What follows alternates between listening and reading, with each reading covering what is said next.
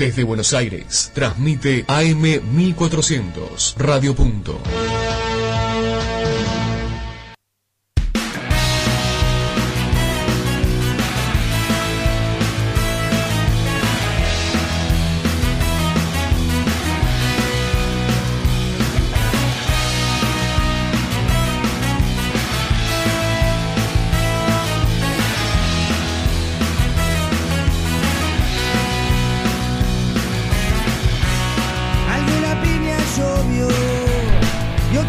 Muy pero muy buenos días para todos y todas. Sean bienvenidos y bienvenidas a un nuevo programa de Jugando Nada aquí en Radio.am 1400, octavo programa de Jugando Nada aquí en Radio.am 1400, los martes de 10 a 11, como siempre. Y hablando de como siempre, todo sigue igual a como siempre. Lucas Oscarini, mi compañero, está en Bermuda, como siempre, ya llegando al invierno. Por supuesto. Y nuestro compañero Francisco está llegando Está tarde, llegando como tarde. siempre. No hay que perder las costumbres. Todo sigue igual. Bueno, si venimos bien, Sí, exactamente. eh, mantener como estamos. Sí. ¿Cómo estás, Lucas? ¿Todo bien? Bien, bien, bien. Contento de estar de acá, otro martes. Otro martes ya, ocho martes. Sí. Llevamos ya consecutivos Pasa rápido, Nada. ¿eh? Pasa muy rápido. Como si fuera ayer que estamos en el primer Sí, programa, todavía un poco acomodándonos, conociéndonos. Pero bueno, estamos cada vez más cómodos, por supuesto, aquí en Radio Punto. Eh, vamos a hablar de un montón de cosas hoy, realmente tenemos muchísimo para hablar. El superclásico, debe ser uno de los superclásicos que más tela dejó para cortar Y sí. en un post. eh, desde polémicas arbitrales, desde casos de COVID que siguen repercutiendo al día de hoy, hasta el debut del chico Alandía, que fue el protagonista de la semana, y merecidamente, ¿no? Sí, la verdad que sí. Porque muchas veces se habla de que a veces se infla un poco cuando es River o Boca, pero la verdad que la situación lo amerita. eh, Este contexto era, era eh, muy adverso para River y para el arquero. Porque y yo creo que así hubiese sido un mal partido de Alan Díaz o Leandro Díaz, como quieran llamarlo. Sí. También tenían que reconocerse porque era obvio que le iba a- funcionar quizás mal. Realmente sorprendió a más de uno y ya va a tener contrato profesional en cualquier momento. También merecido. Creo que eh, un cruce eliminatorio con Boca eh, es algo con mucha jerarquía como para sacarle importancia. Totalmente. Y, Boca respira un poco ¿no? en esto de que son los cruces con River. Lo dijo Sí. Izquierdos mismos, ¿no? el plantel no soportaba otra eliminación a manos de River. Y todavía queda una, que es la de la Copa Argentina. Y él mismo dijo que eh, si él errara el penal, casi seguro que se iba a ir de Boca. Hablando de errar penal, jugando 10 minutos más o menos, Cardona ya fue el uno de los Uf. protagonistas de la semana. Eh, increíble lo, lo que hizo, todavía no tiene explicación. Yo creo que más allá de que Boca pasó, hay que, hay que reprocharle a Cardona. El plantel mismo tiene que reprocharle porque es una falta de respeto al rival, que fue Alan Díaz. Aprovechó, seguramente si era Armani no hubiese pasado eso. Una falta de respeto a sus compañeros porque hubiera dejado afuera el equipo con esa irresponsabilidad. Y una falta de respeto al hincha de Boca, por supuesto. Además, él no venía eh, teniendo muchos minutos y yo creo que con esto se sacó un poco más, ¿no? Todavía la chance de jugar. Sí, seguramente. Pero bueno, no nos vamos a extender mucho más. Tenemos para hablar de eso. Un poquito de NBA. Recordemos que estamos en la etapa de play-in. Por el momento no jugarán los Nuggets de Campaso. Ni hablar de Oklahoma de, de Gaby Deck. No juega ni el Que play ni no juegan para nada. Van a estar mirando el- desde afuera la NBA. Nada que tenga que ver con play. juega. Vamos a hablar también de la Copa Libertadores, Copa Sudamericana, un montón. Realmente Sí. tenemos para hablar. Y selección argentina. Inauguramos por primera vez la, sec- la sección de la selección porque tenemos lista eh, oficialmente para las eliminatorias y una lista que da mucho para hablar. Así que vamos a hacerlo acá hasta las 11 de la mañana en Radio Punto. Ahora nos vamos a escuchar un poco de música, vamos a escuchar sencillamente de Versuit y volvemos con mucho más de Jugando a Nada.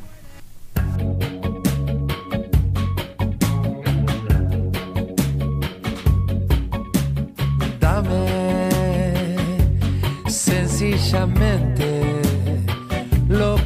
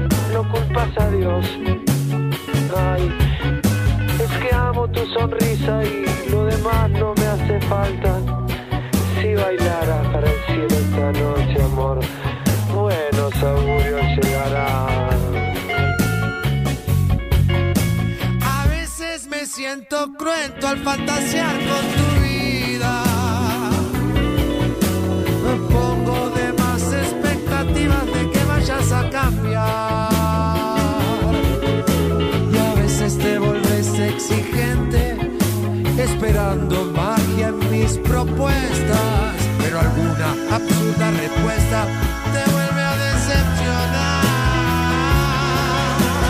Dame sencillamente lo que más te guste,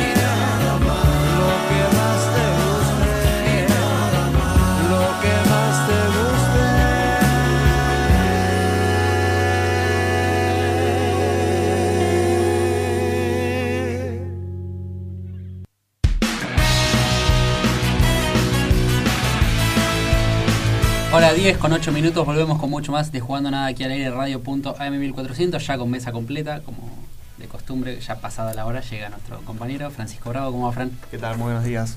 Eh, Eh, hacía mucho frío y me quedé un ratito más en la camita. Sí, se justifica. Eh, muchísimo para hablar hoy después de lo que fue el Superclásico, ya estuvimos hablando un poco con, con Lucas, lo hablamos fuera de aire, así que bueno, es momento de, de empezar a hablar. Vamos a arrancar primero hablando un poco de lo futbolístico, de lo que fue el partido, y después la consecuencia que dejó, que fue, por supuesto, el caso, los casos de COVID, que está en la duda de si River va a poder jugar con, va a llegar a completar los siete jugadores que necesita para poder presentarse. Y si no, bueno, se tendrá que darle partido por partido o ver si se le si se puede hacer otra cosa. Pero bueno, vamos a arrancar bien por lo que fue el Boca River. La verdad que un partido que dejó muchísimas sensaciones. No nos esperábamos capaz un partido así en la previa. Eh, pasó lo que pasó con Leandro Díaz o Alan Díaz. Le gusta que le llamen Leandro, ¿no? Leo Díaz le votó. Leo Díaz. Leo Díaz. Bueno, Leo, Leo Díaz vamos a, hacer- a cumplirle el, el gusto.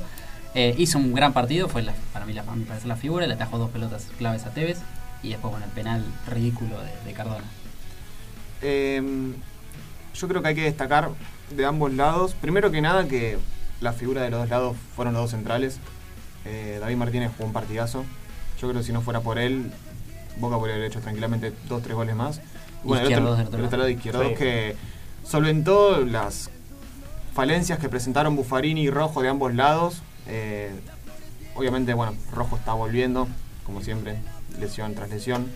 Y Buffarini, ya todos sabemos que le cuesta un poquito el tema del retroceso. Sí, igual que a Fabra. Sí, Igual de hecho, Fabra. casi todo el partido, mu- muchos centros de Angileri que llegaban por, por el costado que debería marcar eh, Buffarini. Bueno, el gol también termina llegando por ese lado. Y claro, es- es- son las mismas solencias que presenta Boca todos los partidos. El- los desbordes que, que no puede marcarlos y bueno, siempre por ahí llegan los goles.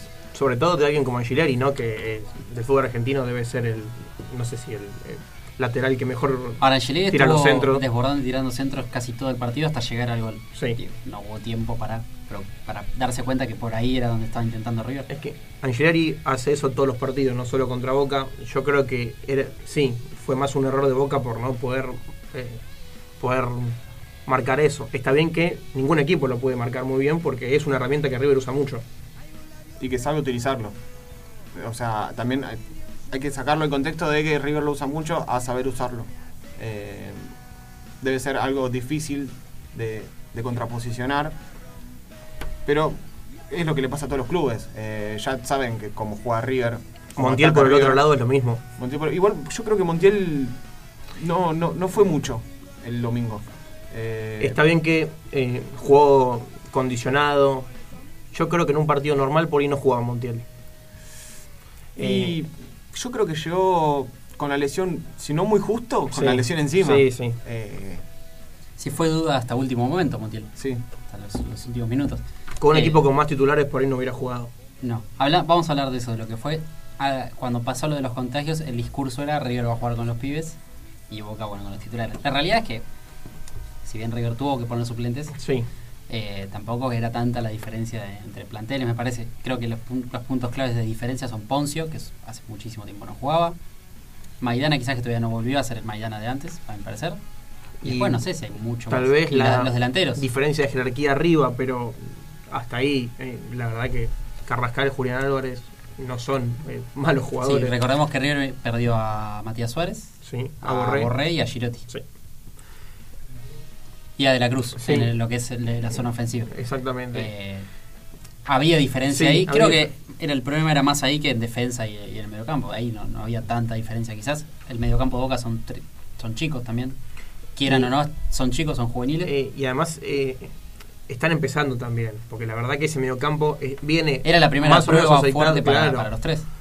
Eh, Medina tiene 18 años, Varela creo que tiene 19. es muy, son muy chicos. Y también. Almendra, bueno, tiene un poquito más de experiencia, pero también Sí, pero eh, por eso digo que era también era una prueba para ellos. No era que era titulares contra pibes. La verdad que eh, el Sí, jugador más joven del partido era Empezó a era dar más pibes bueno, en el segundo tiempo, porque ahí sí River no tenía Sí. recambio. Entraba un Beltrán, eh, Lucero y no recuerdo más si, si hubo otro.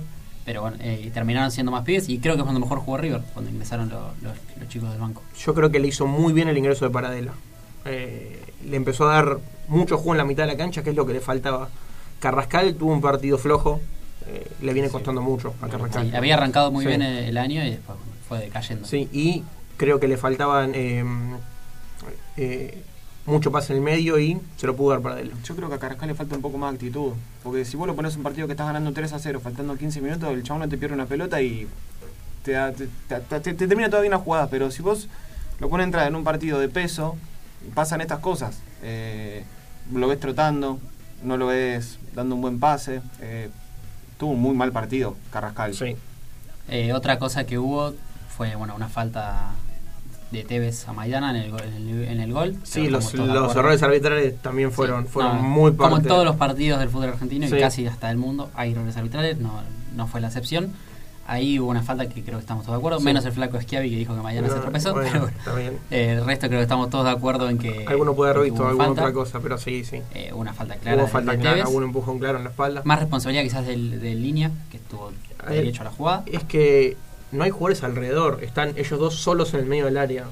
Se me hace muy difícil que no se vea Y eso. tampoco fue una disputa por la pelota. No. Primero aleja Maidana, digamos, de, de- de la jugada y va a directo a buscar la Si pelota. estuviéramos hablando de una jugada en la que se disputó el balón o que van los dos a saltar es una Claro. cosa, pero No, no, Tevez primero primero Tevez va a chocar a Maidana y después Maidana. va a buscar la pelota. Claramente hubo, hubo falta. Y hablando de falta, Maidana después hizo Sí, lo suyo. se la, sí, se Eh, devolvió. Si no me equivoco, fue contra Tevez. Exactamente. La- la devolvió. Igual es, es una disputa que viene hace años ya.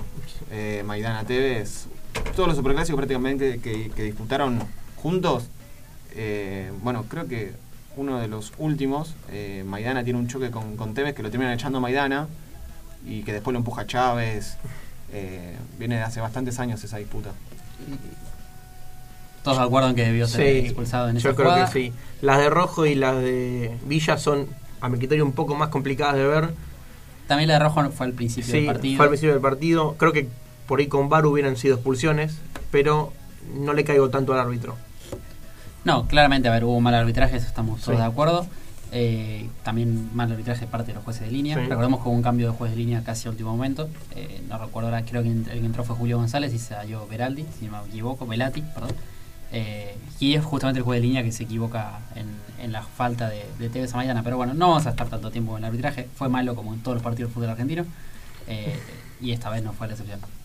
No, y lo que tampoco fue la excepción fue que la serie termina en penales. Los cuatro Los partidos cuatro penales. partidos en penales. No sé si es algo. A ver, está bueno para los hinchas neutrales porque da más otro clima, pero no habla bien del fútbol argentino. Digo, ninguno se animó a. Porque además A los cuatro empates fueron fueron muy similares. Ningún equipo fue partido muy superior al parejo, otro, ninguno. muy parejo, sin Independiente mucho quizás ataque. un poco superior Independiente, pero Sí. después Colón Talleres fue muy parejo. eh, Racing Vélez era 0 a 0 Sí. clavado. Y bueno, Boca River, primer tiempo de Boca, segundo tiempo de River. Sí, pero sin mucho ataque, ninguno de los cuatro partidos. Yo creo que es una competitividad mediocre. Sí, ninguno se anima a- Claro. a, arriesgarse. Es un poco lo que le pasa a Chile en gran escala en su liga, que eh, juegan todos muy parecido, pero mal. Claro. Entonces es aburrido de ver ya.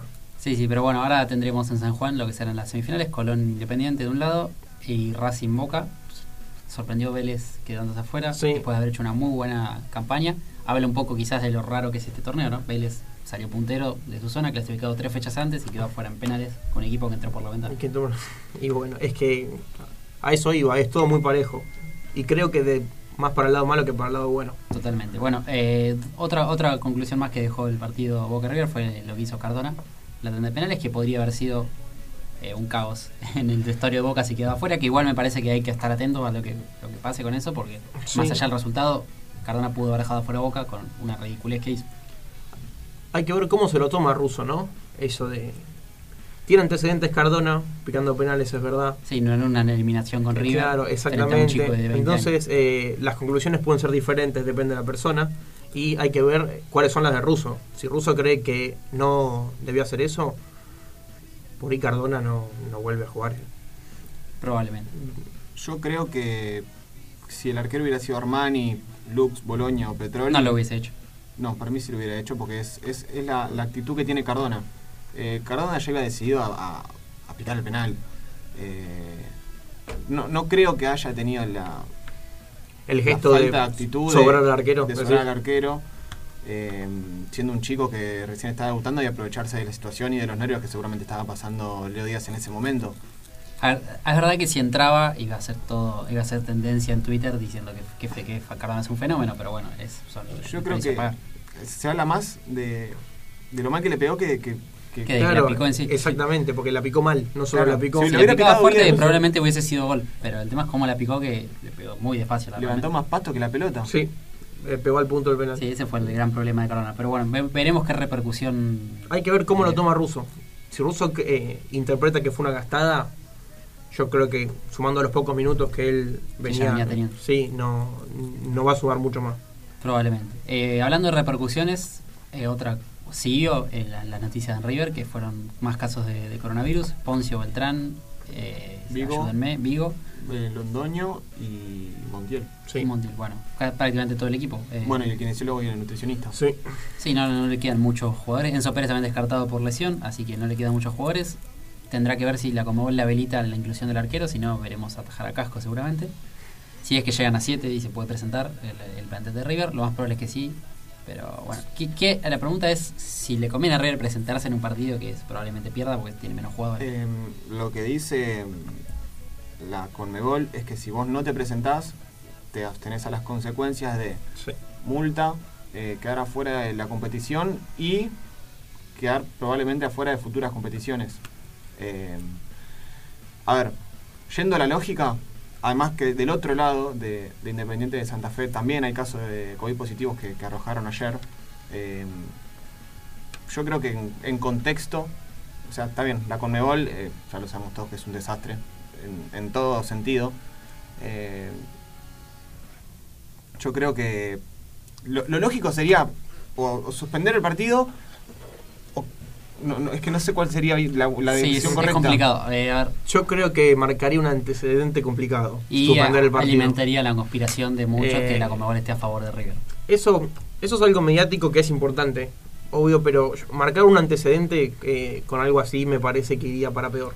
Si no, cada equipo con, con casos positivos podría pedir Bueno, algo. hablando de eso, de varios equipos con, con coronavirus, hubo en este último tiempo un montón de brotes masivos casi Sí. en, en casi todo el plantel del fútbol argentino. Ya todos pasaron por algo parecido. Y ayer Marcelo Gallardo habló sobre esto, eh, quizás sobre esta discusión que hay de si el fútbol tiene que seguir o no. Vamos a escucharlo y después seguimos debatiendo en base a lo que haya dicho. simple. Yo trabajo con un grupo de, de no más de 30 jugadores. Un grupo prof- profesional de, de- de no más de 30 jugadores. Y si en algún momento hay un episodio que indica ¿no? que, podemos estar expuestos eh, a, un, eh, a un contagio masivo, será porque no teníamos que jugar. Si estamos expuestos a esos, es porque la pandemia indica que no, que no podríamos jugar. El virus está circulando por todos lados, entonces desde ese lugar no, no- no- no- estamos ex- excepto, excepto a que nos pueda pasar. Eh, pero si llega a pasar es porque la pandemia no nos permite eh, poder eh, competir en, en- condiciones normales. ¿Por qué yo voy a exponer a, pi- a- a chicos que no están en condiciones hoy de, integrar una lista o de jugar un partido internacional? No tengo de dónde sacar futbolistas para ampliar un cupo a 50. No voy a ir a buscar a, la novena o octava división para, completar una, lista de, de 50. Es, esa- es, es anormal. Y, y bueno. Bueno, escuchamos la palabra de Marcelo, de Marcelo Gallardo en septiembre de 2020 cuando pasó lo que pasó con la Conmebol, bueno, reanudó la Copa Libertadores y eh, Sí, dio, ofreció lo de poner 50 jugadores en una lista para tener evitar lo que pasó ahora con River.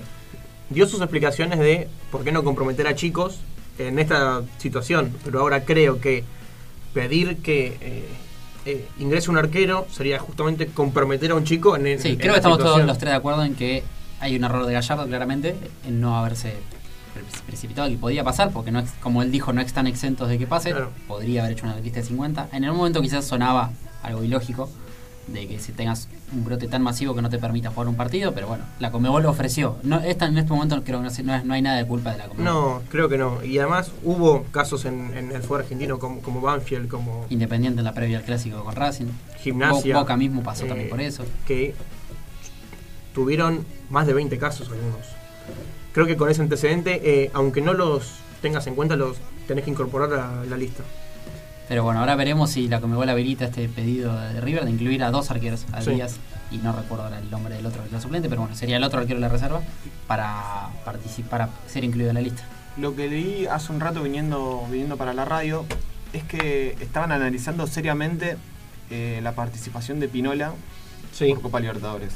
Que iban a analizar qué tan, qué tan expuesta iba a quedar la fractura de que si podía eh, lesionarse de vuelta o no para que pueda participar. Sí, no, o sea, sería jugar con uno menos igualmente, porque no estaría, no está ni, no, sé, no creo que esté ni al 50%. para Hace jugar. casi tres meses que no juega. Eh, hay que ver si no se puede resentir Ese es el problema, capaz lo arriesgas. de la fractura. ¿Qué eh, tanto más te puede aportar? eh, sobre todo en la parte defensiva, ¿no? Si fuera un delantero o, o alguien que por ahí te puede cambiar el partido. Pero Todos de acuerdo que si River juega con 7 y, y gana, es más, más que la hazaña de Madrid. ah, ¿no? si juega con 7 y gana, no, no sé, la verdad no. No sabemos en qué posición ubicar a Gallardo, pero bueno. eh, veremos que- locura, una veremos qué pase en los próximos días. A estar atentos, por supuesto, que esta información es de, de último minuto. Y hablando de información, ¿cómo nos pueden seguir en nuestras redes? Sí, eh, Twitter o Instagram, jugando a nada y también en el, en el canal de YouTube. Jugando Nada y se viene ya de a poquito, Sí. pero muy poco el podcast en El Spotify, podcast, sí. Jugando Nada. Así que bueno, ahí vamos a estar subiendo todo, por supuesto compartiéndolo en todas nuestras redes sociales.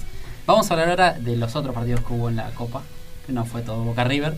También jugó Independiente, Independiente se clasificó por penales, también como todos los otros equipos, ante estudiantes, con un Falcioni bastante emocionado, por lo que todo lo que le venía pasando de tener Sí. COVID, perder a su, a su esposa y demás, y una gran alegría para él. eh, clasificarse a una semifinal y estar quizás cerca de un título local para Independiente, que es algo que no hace hace mucho. Eh, yo creo que en el, en el torneo local es una de las deudas que tiene Independiente. Porque la De- verdad en que no. 2002.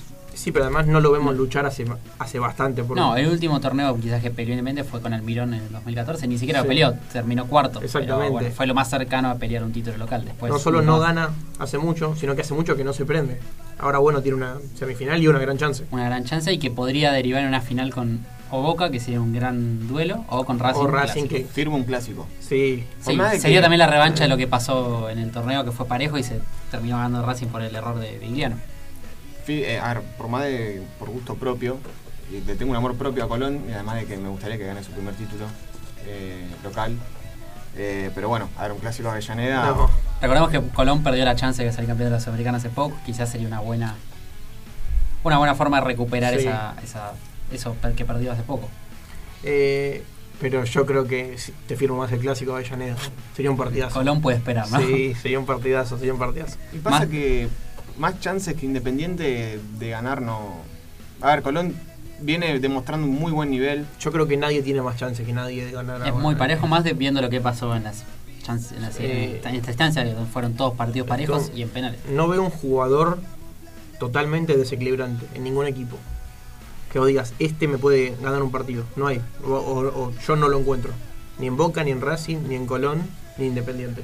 Y A en ver, Independiente, claro. Boca, si tenés a Villa y a Pavón en un día que no están medios cruzados, To- son muy buenos jugadores, los Obvio. dos. Pero no creo que, que haya alguien que vos digas, eh, este me gana el partido. Con plena confianza.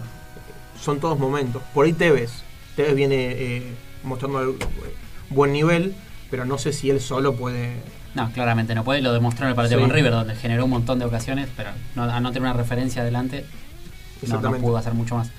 Eh, pero Independiente tendrá una pos- la posibilidad, como decimos, de pelear. Ya está peleando, Sí, pero bueno, de ganar un título local después de muchísimo tiempo. Eh, y del otro lado, Boca de quizás el tricampeonato, que dicen que está mal llamado tricampeonato porque no es una liga, pero Está, a ver, es el torneo que tenemos. las tres competiciones domésticas, si las gana, es un tricampeonato, no, no es una liga eh, en sí misma, pero bueno, Pero tampoco tenemos liga, no es, es que el torneo nacional que hay. Es lo que tenemos Lo ganó tres veces consecutivas, es, un, es una especie de tricampeonato. Sí, de una manera u otra sí, y no, no es culpa de Boca que no haya una liga. Sí, es el formato que la AFA y la, y la Liga nos están dando, así que eh, si Boca lo gana serán tres campeonatos locales Sí. consecutivos, y si Racing lo gana eh, o llega a la final y enfrente Independiente, será una gran final para ver. Sí. Más de lo después de lo que pasó en el clásico de- torneo, donde Sí, van a ir un partido muy parejo y en el último minuto el error de Vigliano cambió realmente el, el partido. Eh, ¿Cuándo son lo- los, los partidos, las fechas? Recordemos que la sede de San Juan se neutral para estos partidos. Eh, Colón Independiente, Boca Racing. Mientras Sí. a Lucas se le casi, Casi se me cae todo. Sí, El sábado que próximo a las 7 de la tarde, Colón Independiente. Y el domingo, Boca Racing a las 3 y media de la tarde.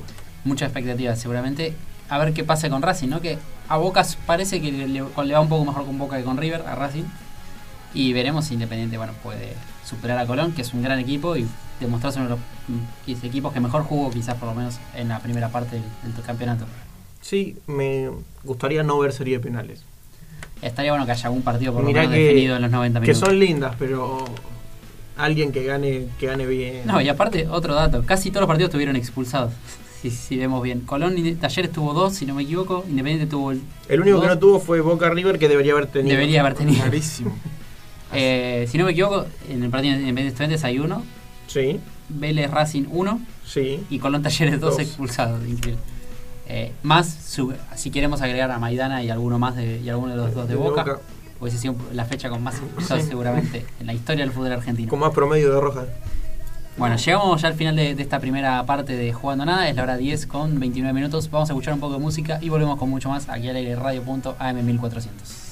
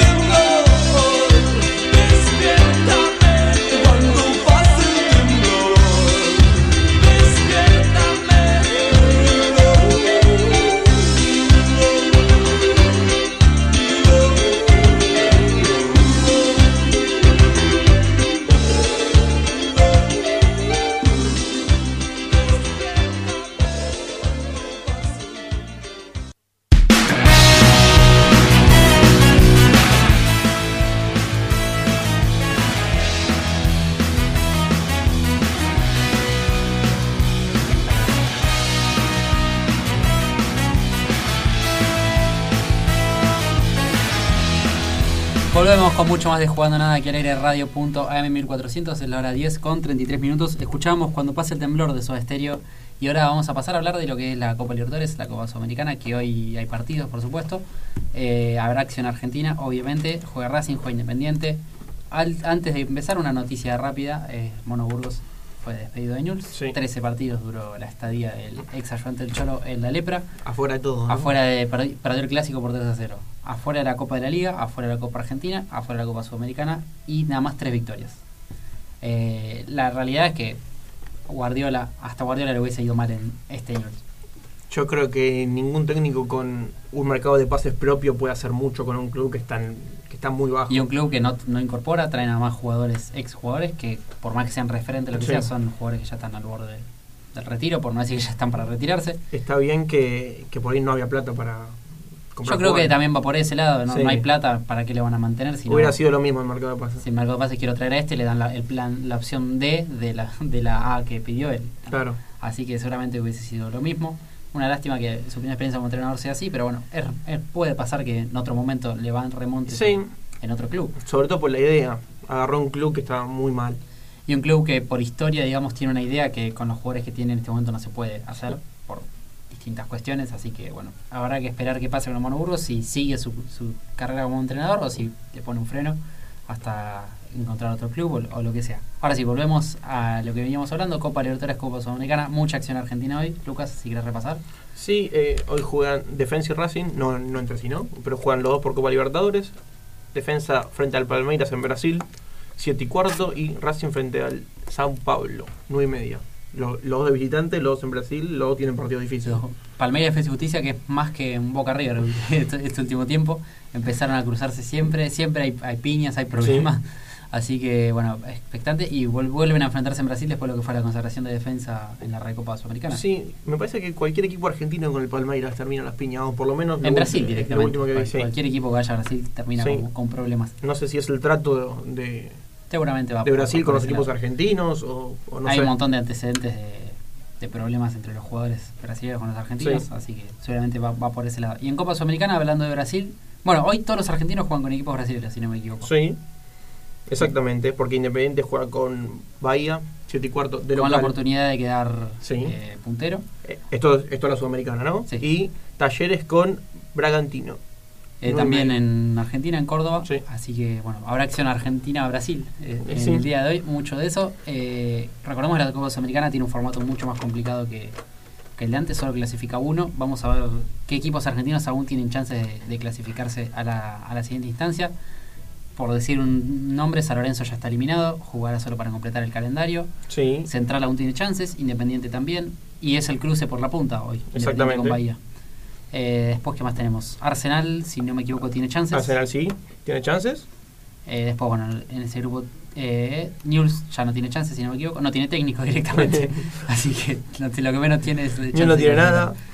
Talleres sí tiene oportunidad Sí. y Lanús necesita de un milagro porque encima el Sí. puntero es gremio que arrasó. Le Sí. queda chica la, la sudamericana gremio Tiene más 12 de diferencia de gol gremio. y se ganó un partido 8 a Ganó 0. 8 a 0 un partido. Eh, le quedó chica la, la competición a gremio. Capaz le queda grande la, a la Libertadores a tu equipo, pero la sudamericana Sí, no sé si le quedaría grande tampoco, la verdad que eh, es un buen equipo, Gremio, es un buen equipo. Sí, y le queda. Bueno, la luz tiene que enfrentarse a los dos rivales más accesibles, pero no, no, no sirve si Gremio va a seguir ganando, así que Lanús tiene que descontar la diferencia de gol de Gremio. es imposible. Es no, no hay imposible, chance. es imposible. eh, Matemáticamente sí, pero bueno, no podemos decir. tiene que ganar, no sé, Más que Lanús 6 no viene 0 bien y 6 a tampoco, 0, así que, bueno, seguramente ya esté eliminado de la Copa Sí. Sudamericana. Copa que supo ganar en su momento con, Sí. con el equipo de Guillermo. Eh, los demás casi todos tienen chances, salvo San Lorenzo, que también ya está eliminado. Papelón de San Lorenzo en la Copa Sudamericana, un punto eh, de cuatro. Y lo de San Lorenzo fue un poco similar a lo de Newell's. Está bien que peleó hasta el final, perdió Con ese diferencia de partido. que la billetera de San Lorenzo, a diferencia de la es muy, muy distinta. perdió ese partido con Racing que do- 2 a 0. Mira que con una, hasta con el 1 a 0 pasaba. Sí, fue un golpe. Fue un golpe duro. Sí. Eh, pero bueno, eso es el panorama en la Copa Sudamericana. Copa Libertadores, vamos a repasar eh, lo que son lo- los grupos de los equipos argentinos, las posiciones, y ya cerramos este bloque. Sí. Defensa tiene chances, eh, está muy lejos del Palmeiras, pero Recordemos que Está acá hay, acá más chan- segundo. acá hay más chances porque clasifican dos. Exactamente. eh, y el tercero y el va a la tercer grupo va a la Sudamericana. Sudamericana, entonces eh, siempre, casi siempre se pelea por algo. Defensa tiene chances de pasar, River, vamos a ver cómo sigue River, ¿no? River podría quedar clasificado si no pasaba nada, todo lo que está pasando. Podría haber quedado ya clasificado esta fecha, si no me equivoco. Incluso tiene la suerte de jugar Sí. con el último del grupo. Exactamente. Si puede rescatar un empate y Fluminense le gana Que ya no empate es hazaña. Si juega con siete jugadores y empata es hazaña. y Fluminense le gana a Junior, ya está, listo. Y, eh, Sería un respiro para, para porque River, además lo que pasó. los jugadores de River no saben si llegan para el próximo partido de Libertadores, porque son justo 10 días. Enzo Pérez por, por su lesión tampoco No, llegaría, así que entonces, sería el, eh, mismo panorama prácticamente. Y los nuevos contagiados Menos. totalmente descartados. Y hay que ver si hoy Sí, no Exactamente, claro. Yo creo que tiene un límite ya este brote masivo, pero bueno, esperemos que no haya más casos porque ya ahí sí quedaría todo complicado para River y el partido por perdido, realmente. Eh, queda Boca, que también tiene chances, complicado, se le complicó bastante el panorama eh, a Boca con la, con la última derrota. Tiene dos partidos local, está bien es que... la- lo bueno, y el último, es enfrentar con, al último. el último es con The Strongest, que el equipo boliviano de visitante no suele hacer mucho. Aunque igual se puso parejo el grupo. Sí, sí, sí, sí. No hay un equipo que ya esté eliminado o que ya esté condenado. a- ahora tienen que jugar contra el Barcelona, ¿no? Sí, exactamente. Exacto. El partido De que viene ahora me parece que es totalmente clave. Es Sí, porque enfrenta al puntero. fundamental. Eh, es más, creo que si gana el partido que viene ya tiene un pie medio adentro de... Adentro. de eh, sería raro ver a Boca eliminado en fase, Sí. fase de grupos. Sí, la verdad que sí. Además con el historial que vienen teniendo los tanto Boca como River en la Libertadores. Totalmente. Bueno, Racing en el segundo puesto, que si gana hoy puede quedar líder de, de grupo, porque enfrenta al puntero que es San Pablo. Sí, igual le sacan 5 puntos al tercero, eh, con 6 Sí, ya están casi los, dos- los dos Andrés, más que el otro rentistas y el Sporting Cristal que ya claro. está fuera. Así que ya no hay- tienen no es un también un, un- complicado. Hablando de alguien que sí está haciendo bien las cosas es Argentina, ¿no? Sí, perdió el último, pero venía muy bien y viene muy bien porque está puntero en el grupo. no y tiene un grupo Tiene un grupo complicado. de nombres pes- pesados. Sí. Un Católica Atlético Nacional y Nacional de Uruguay. A ver, a nivel nacional de cada país son de lo mejorcito. Sí. En, por lo menos en nombre y en historia, sí. Después, bueno, Nacional, el presente que tiene lejos está de ser el Nacional que supo ser en un momento, pero Está bien sí, es que Nacional. sacando a Argentina y Brasil, a nivel continental, los equipos de los otros países están, están flojos. Está en un escalón Sí, no, sí, sí. realmente. Eh, pero bueno, Argentino seguramente, no se, esperemos que no se le complique el No. sería una buena alegría para el bicho que con Gabriel Milito, que tendría su primera buen- buena experiencia como, como entrenador, merecida, por supuesto, eh, estaría clasificándose. ¿Queda alguno o ya te, Ya está, ya está. Perfecto, bueno, recordemos hoy de acción Argentina-Brasil, ambos cruces. Eh, queda Vélez. Sí. Ya lo estabas eliminando a Vélez. Sí, ya está eliminando a Vélez. Qué bueno, que está bien Vélez. Está bien que el puntero está lejos. También tiene un grupo complicado igual Sí. Flamengo, Liga de Quito y bueno, Unión La Calera que se, quizás será accesible. Eh, sí, pero juega bien Vélez. Juega bien, da gusto, Sí. da gusto verlo. Lamentablemente tuvo que quedar afuera de- por penales. Tuvo un mal arranque en la Libertadores, pero pudo ganar dos partidos y meterse bien ahí arriba. Sí, le está haciendo bien Sí. Pellegrino a Vélez. Eh, esperemos que le, siga- todo sea alegría para los equipos argentinos, ¿no? Es Sí, que- sí, que la verdad que sí. Recordemos entonces hoy Defensa y Justicia Palmeiras, Racing San Pablo, Independiente Bahía y Talleres Bragantino serán los partidos entre de- por Copa, tanto para los equipos argentinos como para los brasileños. Eh, vamos a ir al bloque de ascenso, a hablar rápidamente de lo que fue la, la primera nacional, Sí. que sigue teniendo Atlanta invicto, al equipo de Walter Erviti, que empató con Deportivo Maipú, pero bueno, sigue invicto, eh, puntero de su zona. Eh, Gimnasia Mendoza volvió a, a subir posiciones, Tigre Tigre empató ayer. empató y bueno, dejó pasar una buena chance. Sí, está bien que tuvo fecha libre. Lo que hablamos cada vez que hablamos de las posiciones falta muchísimo. Estamos en la fecha sí, 10 de son 34. 10 fechas en 34. O sea, es muy largo el torneo de la B. Atlanta todavía puede quedar último. Sí, Imaginemos. exactamente. Eh, pero bueno, las primeras posiciones de la zona A son Atlanta con 22 puntos, Gimnasia Mendoza con 21, Tigre con 20 y San Martín de Tucumán con 13. Ahí hay, ahí hay un salto muy grande de puntos. Parece ser que son los que van a, Sí. a de- separarse, A del separarse resto. del resto, ¿no? Y en la zona 2 tenemos a Güemes puntero todavía. Todavía sigue puntero. todavía. Nos, nos- nos sorprende que Güemes siga puntero, pero bueno. Me anotó un amigo. Me anoté un amigo, claro. Y Rivadavia, All Boys y Santa Marina son los equipos que, que completan la zona B. Hoy tenemos Chicago, Estudiante Río Cuarto. Chicago por su segunda victoria consecutiva. Que igual no le sirve para salir al último puesto. Está le- es que no saldría porque está 4 del, del- Sí, bueno, pero por lo menos empezar a, sí, escalar una, una sí, especie sí. de remontada como, para salir como, de este mal momento. como vos dijiste recién, es un torneo largo. En cualquier momento Puede se puede pasar, empezar a sumar. Puede pasar cualquier cosa. Sí. Bueno, cerramos este, este bloque, vamos a escuchar un poquito más de música y ya volvemos para el último bloque de Jugando a Nada. Vamos a escuchar Tuyo Siempre de Andrés Calamaro y volvemos con mucho más.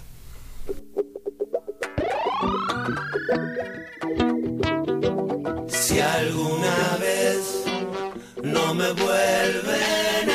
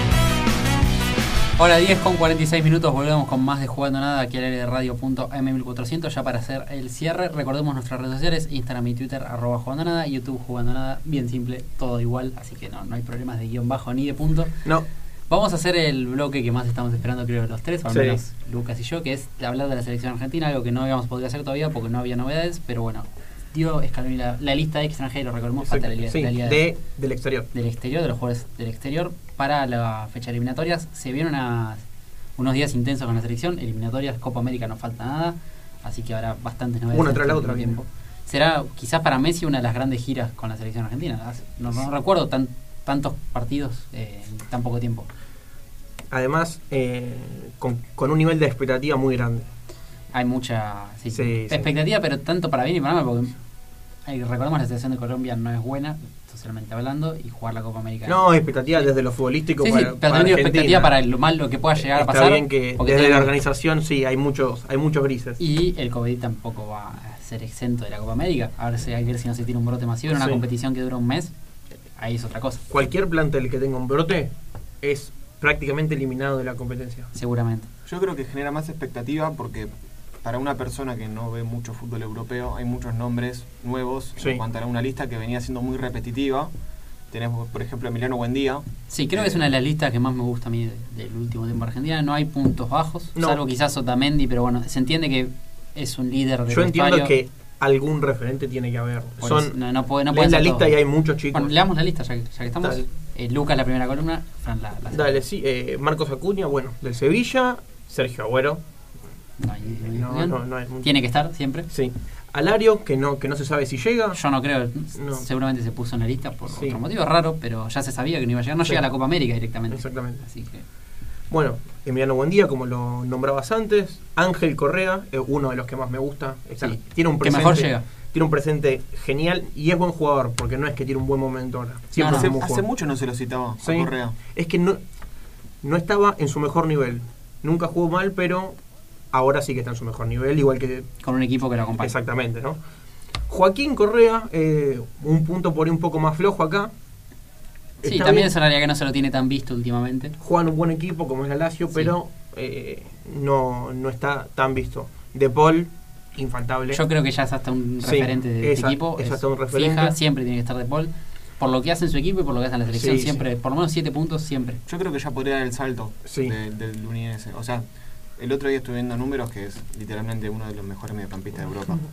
Eh, Sí, podría. Me gustaría que se queden en la, en la misma liga para no, para no Sí. tener un- algo Creo nuevo. que de la Serie A era el jugador con más regates eh, finalizados eh, de mediocampista de la Serie A. O sea, Además es capitán en su equipo, ya es un referente. Un equipo que aportó tres Sí. jugadores a la lista, de Sí. vamos a estar repasando. Ahora sí. Di María, por ahí alguno acá. eh, sí, pero más no por, lo que- termine por el pasado de. Di María en la selección que por otra cosa, pero Es- me parece es- que siempre tiene que estar. Es que Di María a nivel club no jugó mal nunca. Desde que debutó en el fútbol, Nunca. nunca. Quizás Central, en Manchester United le pasa, tuvo, un tuvo buen paso. Central, Benfica, Real Madrid, Madrid. Manchester United, PSG. En todos lados. Y empecé que está jugando muy Sí, bien. está jugando muy bien. Eh, Nicolás Domínguez, Se por, le perdió un poquito el rastro. Quizás, sí, pero es el menos visto. Está en un equipo de segunda o tercera categoría, o sea, Sí. en la Serie ¿no? Pero de tercer nivel, otra vez. otra vez casi tiró todo. Le voy a hacer un pedido a mi Sí, compañero. le- Bajá el termo de la mesa, por favor, porque en cualquier momento se tira y mojás todo. Y no, que no tenemos ganas No, de no, romper todo. no, la no, radio. no hay ganas de romper todo. Eh, Juan Foy, está bien que más para el lateral derecho ahora que Sí. para segundo central. Te sirve para ambos lugares. eh, podríamos aprovechar eso de que es un jugador que puede cumplir dos funciones. Que Sí. es lo que falta hoy en día en, en muchos equipos Sí. y que más se necesita. Eh, Sí, un Está jugador- claro que su fuerte es como central. Sí, pero, sí. Bueno, Igual ahora está jugando como cuatro. ¿no? Lo hizo bien de lateral derecho y está bien que en su equipo juegue así porque recordemos que antes era solo en la selección Sí. jugaba de lateral derecho y era venir a jugar central toda la temporada, te agarra la selección, te pone en otra posición. Pero que esté jugando en su equipo en la misma posición es importante también. Bueno, el Papu Gómez está bien, Sí, quizá baja un poco por Sí, consecuencia de lo que bajó el Sevilla últimamente. pero es un buen jugador. Es indiscutible. Nico González, por ahí la revelación de, de- Esperemos no tenga que jugar de Sí, tres esta vez, que juegue de la última. natural. Está bien que jugó bien de todo, ¿no? De, Sí. de lo que jugó. Sí, pero bueno, esperemos que sea no su posición natural. Lo Chelsea, casi un fijo Sí. hasta este momento. Y los dos arqueros, ¿no? Los, Los dos dos mejores arqueros de, de Argentina. eh, Seguramente. Por lo menos el para Porto, mí. con el Porto hizo una muy buena Champions Sí. y Emi Martínez. Y Emi. Martínez, ni hablar. Cualquier jugador de la Premier es, es bienvenido en cualquier lista de cualquier selección. De la Premier y del Championship, Sí, gracias sí. a Buen Día, que ahora ascendió a la Premier. Fran, la segunda columna, Tenemos a, bueno, Lautaro Martínez, fija y campeón Fija. de, con el Inter. Ni hablar. eh, completamente indiscutido. Acá viene mi jugador preferido de la selección, prácticamente. Lisandro Martínez. Sí, una- Otro. tiene que estar siempre y A ver. va a estar por muchos años más. Yo te pregunto porque A nivel- hay mucha gente que, que discute su posición. ¿Es central o 5 defensivo? Marcador central, como llamarlo como quieras. El problema es que en Argentina el, el puesto del 5 ya es juega con solo 5 ya está ocupado, que es Paredes. Va a tener que jugar como central, Lisandro Martínez. Si Igual quiere puede jugar cumplir las dos funciones muy bien. Sí, sí, no, lo hace muy bien y cualquiera de las, de las dos. De hecho, hasta jugó de tres un par de veces en el Ajax y lo hizo bien cuando Tagliafico no estaba, pero no me mol- para mí de como defensor central cumple bien. Es un defensor con muchísima salida Sí. y buen pie. Después, bueno, otra fija, yo creo, en la Sí. defensa. Eh, Ahora Lucas sí. Martínez cuarta. Eh, se ganó el puesto. Sí, sí, Sí, sí. Así como también se lo supo ganar en la Fiorentina. exactamente. Bueno, ahora viene el jugador más discutido. Eh, eh, El que menos tenía que estar. Este es nuevo. No, no, sí. Eh, viene Messi. Bueno, Para que no lo ¿qué, más hablamos de. Messi? no? Y sí, llega con un gran año eh, Sí, que tuvo con, con un gran año, con un equipo medio flojito, ¿no? Pero Eh, completamente solo. Completamente. Pero bueno, con equipo Acá, que- una de las novedades, Nahuel Molina. Otro jugador del Udinese que lo hablamos un poco fuera de aire con Lucas, resurgió de las cenizas Sí, prácticamente Molina. Fue, Boca no, sabía, sí, Boca no sabía dónde prestarlo y eh, la terminó rompiendo en todos lados y ahora como una, la un defensor que aporta muchísimo en ataque, así que bueno, si, si puede hacer bien con Tagliafico por la otra punta. Además, eh, Argentina no tiene laterales derechos. No. Eh, Es en- importantísimo que haya este aparecido un lateral derecho natural importantísimo, y sí, así de exactamente. bien como lo, como lo hace Molina. Sí, Bueno, después tenemos otro jugador del Udinese, Muso. Sí, también los tres arqueros son fijas, Sí, no, sí, no hay mucha sorpresa. Eh, lo sigue Guido Rodríguez, del Betis. Este, está bien que Dejó un muy buen paso en su momento, no le, le perdí un poco el rastro yo por mi parte en, en el Betis, pero bueno, Argentina sabe más que nosotros. no tiene muchos cinco de marca, entonces me parece Va a bien ser el reemplazante natural de Paredes. Exactamente. lo sigue el Cookie Romero, Otro que me encanta. Sí, sí. Romero hizo una gran temporada en Atalanta. Es muy buen jugador Romero. Que muy está bueno. segundo es, es en muy la com- Serie A. sí, es Sí, muy completo. Si no me equivoco, segundo subcampeonato cedido para el Atalanta. Así que, sí, es que sí. Sí, sí. Para un Atalanta Sí. es como salir campeón. Un Atalanta que perdió a su capitán en el medio torneo, que es el. Papu Gómez, problemas con el técnico y así todo pudo mantenerlo. Lo sigue, bueno, Lucas Ocampos, que Otro también se está jugador. volviendo una fija, que puede cumplir varias funciones en el equipo. Bueno, lo sigue Otamendi, que recién Lucas lo estaba discutiendo. Pero bueno. Yo creo que un es- a mí me parece bien que esté. eh, hay muchos chicos en la lista, no me parece mal que haya un referente. No, alguien. y sobre todo que los demás defensores centrales son muy Exactamente. jóvenes y no puedes meter una Sobre todo para- completamente de jóvenes. para los defensores, ¿no? Que haya algún referente, al- alguien que los pueda eh, ayudar. Lo sigue Ezequiel Palacios, otro lesionado. Sí. Sí, seguramente Eh, se ha dado de baja, quizás porque la lista la tenía hecha antes de que pase lo que pasó. Esto es no, una no- lástima. No, se explica muy bien lo que Esto es una lástima. Sí. Es un gran jugador que Sí, es un gran sabías, habías- cumplía la función que le pedía Sí, sí. Scaloni. Es buen jugador, es buen jugador. Lo sigue Palomino, otro jugador del Atalanta. Bajó un poquito su rendimiento últimamente, pero si hubiese sido mejor el Palomino del año pasado, Sí. pero bueno, este Palomino también es bien y más que se conozca con el Cuti Romero es importante. Exactamente. Bueno, ahora La otra fija. de las fijas, Paredes. Uno de los referentes seguramente. Titular indiscutido ahora. Si alguien que discute a Paredes no no puedo entender todavía. Eh, ya dejó en claro que su posición sigue, puede ser bien de 5, ya no es más el 10 que supo ser en su momento. Me parece que, que atrás de Messi y por ahí de Tagliafico es el titular más titular. Sí. Y de, Incluso, de Paul, Messi, Tagliafico, Paredes son fijas en este equipo. incluso ya es titular en el PSG. Y en esa posición, Con- en la misma posición de la selección. Con la billetera que tiene el PSG, que puede comprar lo que quiere. Eh, bueno, lo sigue Pesela. Otro de la Otro de la Fiorentina. Mucho de la Liga Italiana. eh, Llegar a Argentina. Sí. Y bueno, el último de la lista, Taliafico. el otro indiscutible El otro de, indiscutible, de- esta selección. Bueno, una, una lista que trae regresos como el de Agüero, sorpresas como la de Buendía, sorpresas no tan sorpresas igualmente, porque si se le ve un poco el rendimiento, salió mejor jugador del Championship, una Sí. liga com- muy complicada que recordemos tuvo el Leeds logró pasar eh, el año pasado. El año pasado. Eh, bueno, cerramos el bloque de selección argentina. Seguramente todos los martes de acá a que pase la Copa América habrá, Ojalá, habrá un una sección para la selección argentina. Realmente nos gusta hablar siempre de nuestra selección. Eh, rápidamente, muy rápido, información polideportiva. Los Jaguares salieron campeones este fin de Sí, semana. salieron campeones de la Superliga Americana de Rugby, que fue un poco lo, eh, lo que se encontró para poder solventar eh, la no participación en el Super Rugby, ya que se disolvió y cada país jugó su propio eh, su propia competición. Argentina no podía porque no había más equipos que los Jaguares, así que Jaguares 15, que es otro equipo de la misma franquicia, disputó el torneo contra otros equipos americanos y se llevó el título. Recordamos por el. ¿Hay otra vez Hamilton o no? No, no, la semana que viene otra vez Hamilton. no, no, no. Eh, la otra noticia importante en el ámbito polideportivo es que Oveja Hernández dirigirá la selección de básquet Sí. en los Juegos Olímpicos. Una gran noticia. Sí. Creo que se hizo lo que tenía que hacer, ¿no? Eh, además, con una expectativa enorme llega a la selección argentina. eh, con, Con, todos tres, estos ingresos. con sí, tres sí. jugadores en la NBA. Bueno, en posiciones diferentes que puedan jugar al mismo tiempo. Sí, eh, será- La verdad que Hay mucho, me, Sí. me- me diste más emoción que hay, antes. hay mucha expectativa por el equipo. La verdad que tengo mucha ganas de ver al equipo. ¿Qué que te diga? Esperemos que se pueda realizar Sí, todo sí. en condiciones. Yo creo que sí, porque no hay margen para No, aplazar de los Juegos eh, Olímpicos. yo creo que ya está dado como para que eh, se haga. Como sea. Como se sea, pero pueda, se haga. pero se se tiene que tener que hacer. Eh, esa es la noticia importante en el, en el ámbito del básquet. Recordemos que en la NBA no hay participación ni de Campazo ni de DEC porque estamos en etapa previa a los playoffs. Estaban, eh, y Oklahoma, bueno. ni Campazo está. Ahora estamos en los play-in. Eh, Campazo ya está en los playoffs y Deck con Oklahoma no clasificó a nada. Oklahoma es un equipo que viene muy mal. Entonces, eh, cuando termine esta fase, eh, jugará contra Portland. Perfecto. Recordemos que este fin de semana se definirá la Liga Española. Que está... Sí. Te estoy dando los dos minutos para que, para que digas tu, Eh, sí, tu frase eh, célebre. hace cuántos programas vengo diciendo el Real Madrid. Eh, por un cuatro. minuto no, no se, casi no se cumple Quiero decir una cosa que me pareció inédito que hayan puesto los tres partidos al mismo horario para que ninguno salga campeón. Eso me puso un poco mal. Por encima que no podía ver los No. tres al mismo ¿Y tiempo. ¿Qué, No esperabas de. ¿Qué esperabas del Barcelona? No iba a ganar el No Barcelona. seas malo, está bien, listo, está bien. Ya hay- está entre dos. eh, el Barça ya no le dan los puntos. Y yo sigo No, sosteniendo un que dato con lo del Barcelona es que desde que debutaron Messi y Ronaldo es la primera vez que ninguno de los dos gana un título grande eh, en una temporada. Ni, ni Cristiano en la Juve, no ganó ni la Champions ni la Sí. Liga, ni Messi eh, Liga o Champions con el Barcelona. Algo que nos marca quizás el, Y el sí, futuro que se viene. yo creo que el futuro va a ser más de, eh, de equipos y no de jugadores. Por lo menos lo que, lo que puedo ver.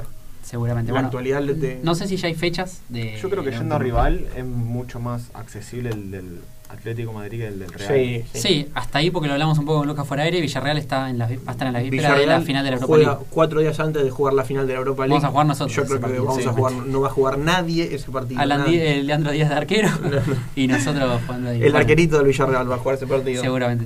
Eh, Eh, bueno, nos tenemos que despedir. Lamentablemente se pasó volando Sí. esta, esta hora de jugando nada. Seguramente ya a partir del próximo martes con dos horas. Intentaremos, sí. Esperemos que se pueda. Eh, nos vamos a estar encontrando, por supuesto, el próximo martes, como siempre, aquí al aire radio.am1400 con un nuevo programa de Jugando Nada. Hasta luego.